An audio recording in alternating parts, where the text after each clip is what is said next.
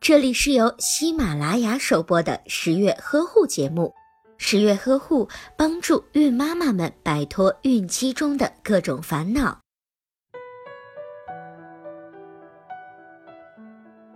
水在烧开之后冷却四至六小时，是宝宝最理想的饮用水。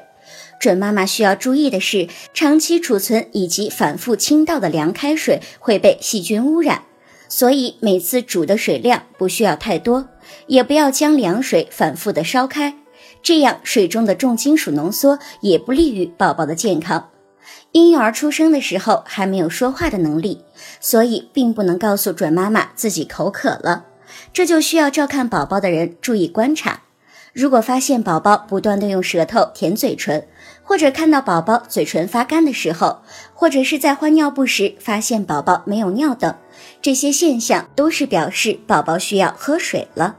如果您在备孕、怀孕到分娩的过程中遇到任何问题，欢迎通过十月呵护微信公众账号告诉我们，这里会有三甲医院妇产科医生为您解答。十月呵护，期待与您下期见面。